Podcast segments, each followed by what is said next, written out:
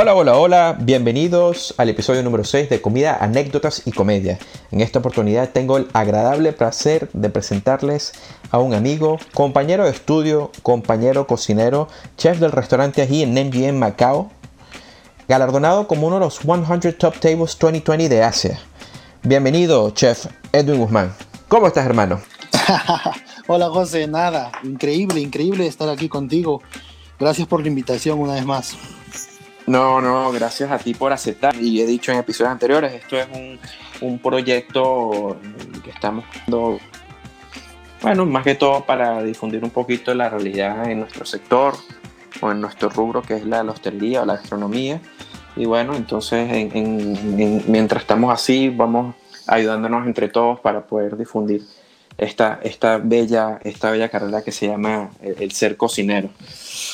Eh, Tú y yo nos conocimos en la Universidad San Ignacio de Loyola en el 2012. Estuvimos estudiando ahí nuestro diploma de gastronomía.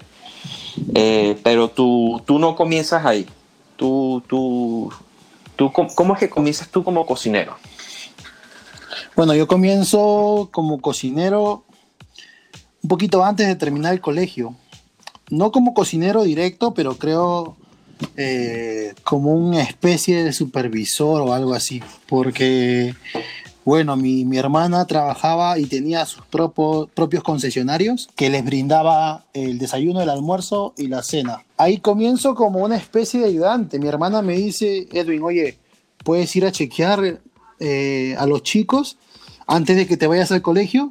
Y, y, bueno, me paseaba por la cocina mirando cómo la gente trabajaba y creo que ahí comenzó todo, de ver a los chicos cómo se divertían haciendo los almuerzos para 400 personas. Wow. Y creo que mi hermana lo hizo con, con segunda. Creo que, creo que fue ese empujoncito para que decidiera estudiar cocina. De ahí tú ya terminas eh, de decidirte y vas a estudiar el de Galia. Sí, de ahí me, me bueno, me, mi hermana me, me apoya en el de Galia, me dice, oye, creo que vas a comenzar a estudiar cocina, ¿qué te parece este instituto?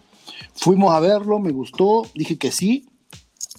Y entonces mi hermana me dijo, te voy a apoyar por seis meses. Pero en el transcurso vas a tener que conseguir algo de trabajo. Y este, bueno, pues me comencé a estudiar en esa escuela de cocina y de ahí a los seis meses no conseguí nada, hermano no conseguí nada. Creo que estaba en mi gloria, estudiaba, me iba a mi casa. Creo que no me lo había tomado muy en serio. Entonces, este, mi hermana creo que se dio cuenta y me dijo, bueno, hasta aquí quedó. Si vas a querer algo más, vas a tener que trabajar. Y fue así. O sea, terminaron los seis meses y no me pagó nada más. Cumplió con su palabra, pero fue un, un balde de agua fría porque tuviste que espabilar. Claro, ¿no? Entonces, este, tocó trabajar y tocó trabajar y como estaba un poco molesto con ella, no quise trabajar con ella, sino me fui a trabajar con la competencia, otra concesionaria que, que este, que mi hermana no, no, le gustaba, ¿no? Claro. Así que me tocó comenzar como fregadero de, de pisos. Ok. Y así comencé, ¿no? O sea, fregando pisos. De ahí se enfermó un ayudante de cocina y yo dije que podía hacerlo. Y me dieron este, el puesto de, de ayudante de cocina casi dos meses después. Y así poquito a poquito fui avanzando, ¿no? Hasta ser primer cocinero de, de un concesionario para, para 200 personas. Wow. ¿Después de cuánto tiempo? ¿Tuviste dos Casi un año y medio. Casi un año y medio. Vale, perfecto. Sí, fue, fue bastante rápido. Creo que me tocó personas que, que me ayudaron mucho, que confiaron en mí. Eh, no vieron tu potencial. Bueno, ha pasado un año y medio, ya eres eh, encargado de la cocina. ¿Qué sucede después o qué, qué te anima a tomar el siguiente paso? Bueno, conocí una persona también que también era cocinero en ese rubro de, de la concesionaria y, y, me acuerdo que era un poco eh, un poco soñador, porque el cocinero me dice, Edwin, oye, este, ya me cansé de hacer causas amarillas, ¿puedo hacer una causa roja? Y yo le digo que estás loco, 600 personas te quieres arriesgar, te quieres arriesgar en hacer algo que, que, que nunca has hecho porque ya te cansaste de hacer la María. Y me dijo, este, no, que ya lo he hecho antes, este, sí lo puedo hacer.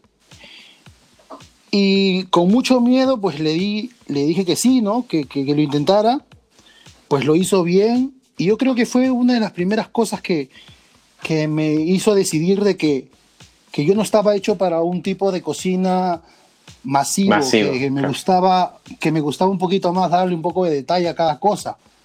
Y ese cocinero, que me acuerdo su nombre, se llamaba Rolly, eh, me hizo despertar o romper Es. esa pequeña burbuja y decir, "Eh, esto no es lo tuyo, lo tuyo es ir un poquito más al detalle. Y, y renuncié, pero ya había ahorrado algo, algo de dinero, así que me metí a la universidad, pues, Ahí, ahí escuela de justamente, chef. en el, en el 2012 Sí. donde nos conocemos. Y una de los más gratos recuerdos, tuvimos un montón de, de anécdotas que pasaron durante el, el curso, pero la graduación para mí fue eh, muy especial. La graduación, hermano, ese, puta, ese que hicimos eh, una chuleta con chocolate. Con chocolate, El sí. chocolate no se derretía. No, no, no, fue, fue, fue, Sí, sí, sí, sí, sí. bueno, fue una experiencia única, única de verdad. Sí. De ahí tú, eh, tú, en el tú en el momento durante la carrera, eh, tú estabas también trabajando. Sí, me acuerdo que Sí, venías comencé corriendo. a trabajar en un restaurante. Trabajaba en un restaurante eh, que se llamaba Aquipa, que estaba por como por Surco, creo, si no me equivoco. Ok. Entonces sí, me tocaba trabajar solo el turno de la, de la mañana y la noche me tocaba estudiar. Y ya era una conversación que había tenido ¿no? con el dueño, porque, bueno, esa era una, una de las condiciones para poder este, estudiar y al final él iba a ser el beneficiado de, de todo lo que aprenda ahí, al igual que yo. Así que fue un apoyo muy bueno, pero igual, hasta que tú sabes que nuestra universidad nos, no era nada barata. No, no, no lo era. Entonces tocaba pues, tocaba restringirse de, de muchas cosas. Fue un año muy interesante, ¿verdad? No voy a decir que fue, no fue difícil, pero sí, sí, me, sí me pasó de que yo iba muy contento. No sé si a ti te pasó lo mismo. Yo, fui, yo iba Sí. muy contento Sí, sí, a, las, a clases, cansado pero contento. De ahí tú, ¿en qué momento das el salto a tu próximo trabajo? De ¿Cuál ahí es- cuando termino, de ahí cuando termino, pues ya era como que tenía las bases de, de una escuela que era lo importante.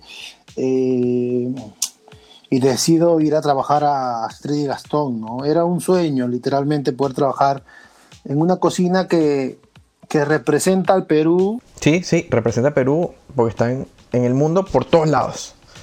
Y cuéntanos cómo fue el procedimiento para que tú llegases a trabajar con ellos. Pues, pues, pues, pues fue muy, muy gracioso porque eh, fue así. Y le escribí al chef este, Diego Muñoz por Facebook.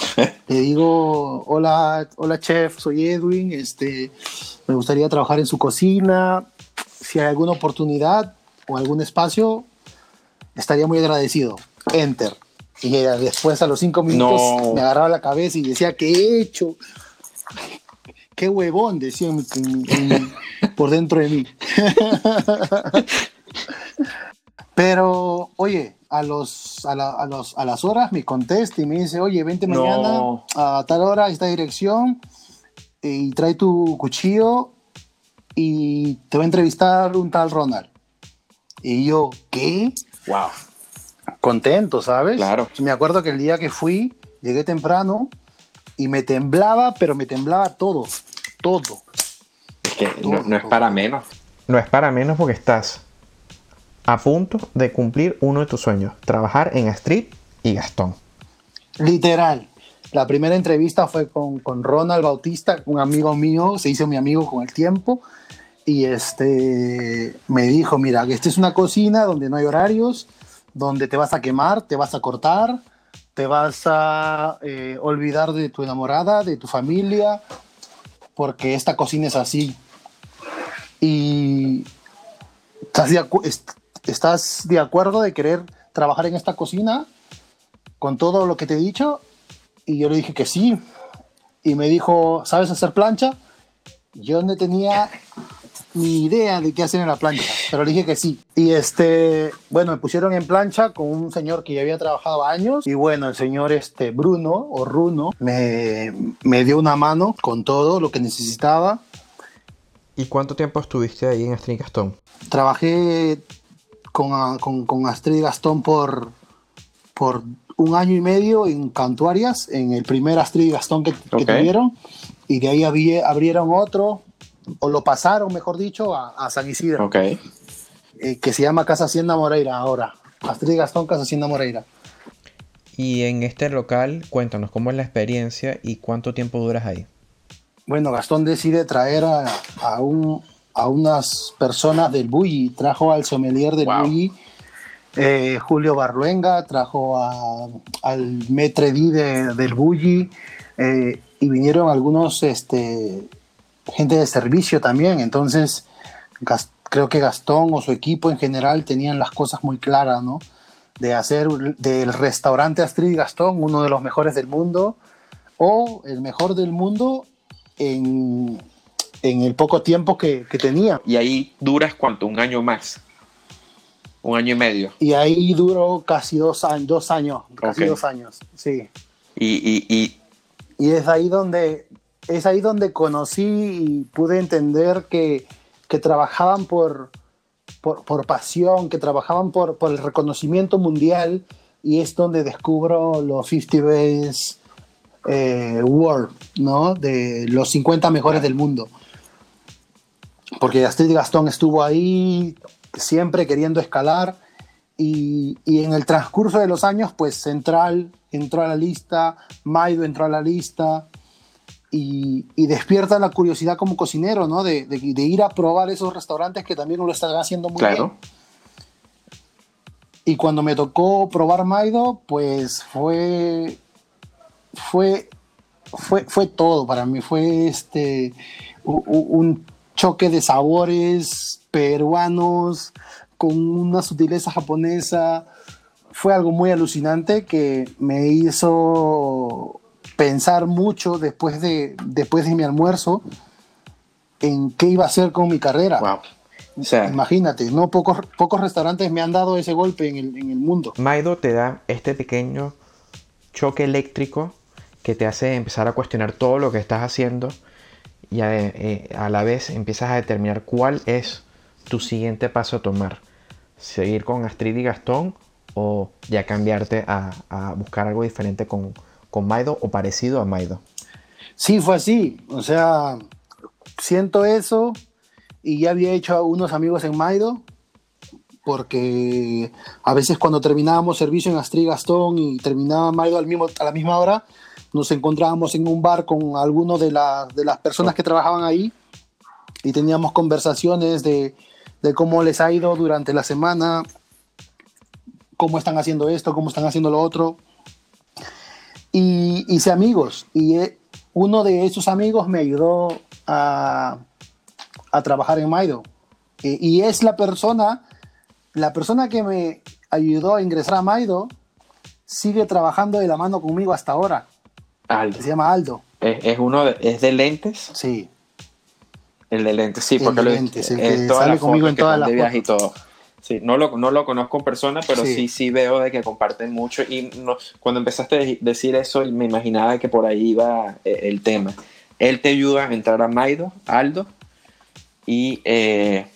Sí, me ayuda, me ayuda, me ayuda a, conseguir una prueba, o sea, porque, sabes, no, no se trata de que es mi amigo y te voy a ayudar a entrar, sino, ok, te recomiendo, pero demuestra, ¿no? No, no la vayas, no la vayas a Bueno, aprovecho de que estamos hablando de Maido para hablar un poco sobre la cocina que ustedes trabajan en este local, que es la cocina Nikkei.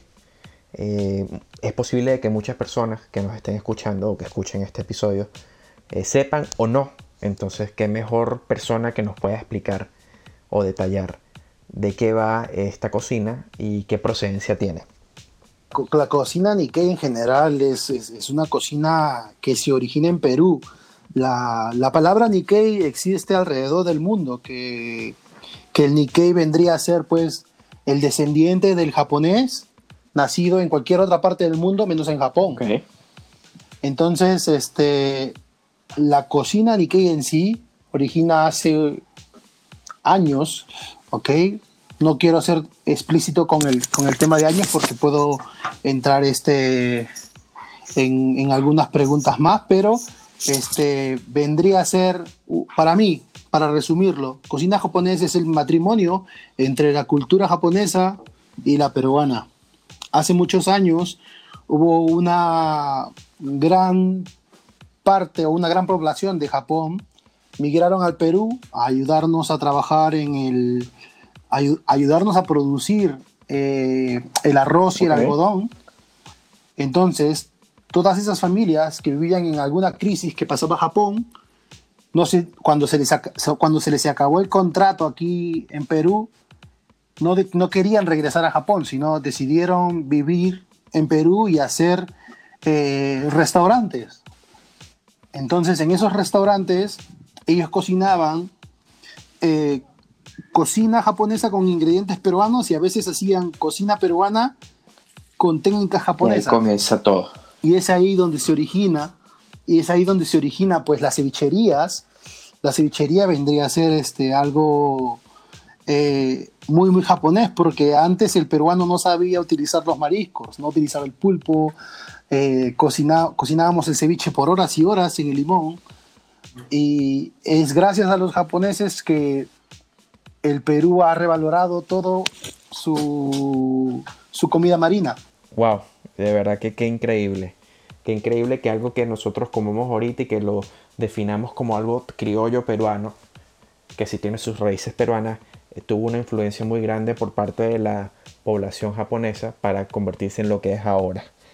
Bueno, ya hemos hablado un poco sobre lo que es la comida Nikkei, que es la que ustedes trabajan en, en Maido, pero volvamos a tu proceso de ingreso. Tú pasas por la prueba, superas la prueba y llegas a entrar a trabajar por Maido. Pero es durante tu tiempo en Maido que tú participas en un concurso de mistura y ganas el primer premio. Entonces, eh, cuéntanos primero qué es mistura y cómo fue todo el procedimiento para lograr el primer premio. Bueno, eso fue, este, bueno, un poquito les explico lo que es Mistura, ¿no? Eh, mistura es un, una feria gastronómica, una de las más grandes de Latinoamérica, eh, que ahora por temas de, organización ya no se pueden hacer, pero en su momento eh, involucraba mucho a traer chefs de todas partes del mundo para que conozcan un poco de cómo eh, disfrutamos nosotros los peruanos nuestra gastronomía. Y, bueno, Mistura creaba concursos gastronómicos de cocina, creaba mercados, creaba este, muchas este, organizaciones dentro de un solo lugar. Y eh, para concursar tenías que tener máximo 26 años. Y justo era 2016 donde yo tenía 26 años y era el último año. O sea, o, concursabas o te olvidabas. Wow. Entonces, este, le digo a, a mi chef que estoy pensándolo, que me gustaría concursar y me dice, Edwin, dale con todo, si necesitas algún apoyo, yo te lo voy a brindar, eh, pero nada, o sea, inténtalo, ¿no? Nada pierdes. Y hice algunos platos, él los probó eh, y me dio su visto bueno, me ayudó a equilibrar un poco también en algunas cosas y con su visto bueno me dijo, bueno, creo que son unos buenos platos, creo que lo vas a hacer bien. Y, fui a concursar. De, eran tres fases. La primera fueron, te escogían dentro de 100 personas, escogían solo las recetas y después tenías que cocinarlas entre 25 eh, personas. Después de esas 25 personas solamente quedaban cuatro hasta que dentro de esas cuatro personas teníamos que cocinar en vivo y en directo en la feria. Wow. Ahí sí fue desde, desde cero, desde cero. ¿Y, cuál es el plato? ¿Fue un plato en particular o fue, fue, fueron, fueron varios los que tú hiciste, Fue, fueron dos, platos, un y un fondo. El concurso se, se, basaba en hacer platos con carnes de tercera, de segunda y de tercera, como vendría a ser interiores. Las vísceras. Este, o sea, vísceras, literalmente vísceras y los, las cortes que no son caros. Y bueno, utilicé el corazón, hice un tiradito de corazón de res. Este. Y hice un homenaje a un plato que se llama el, el sancochado peruano, ¿no? Que, vendría a ser este. Hice algo como, como un arroz cremoso con, el pecho de res, con la lengua de la res. Eh, y nada, que, quedó increíble, la verdad. Y creo que sí, yo, yo como, como, como mi chef siempre estuvimos enfocados en el tema del sabor y creo que por ahí le dimos al jurado, ¿no? Entonces, cuando me tocó ganar ese concurso, ya cambió un poco la perspectiva, ¿no? La, prensa comenzó a venir, este, ya teníamos un poco el proyecto de, China. Ah, ¿Qué sucede? ¿Un error? No, no es un error. Aquí concluye la primera parte del episodio número 6 con Chef Edwin. Si quieren seguir escuchando, van a tener que seguirnos en Instagram para cuando actualicemos nuestros posts, vean de que ya tenemos la segunda parte disponible en el aire. Síganos en Instagram en Comida, Anécdotas y Comedia. Por otro lado, quiero dar las gracias a Luar Music, que creado este magnífico track para nuestro podcast. Lo pueden seguir también en Instagram en Luar Music-bajo. Hasta luego.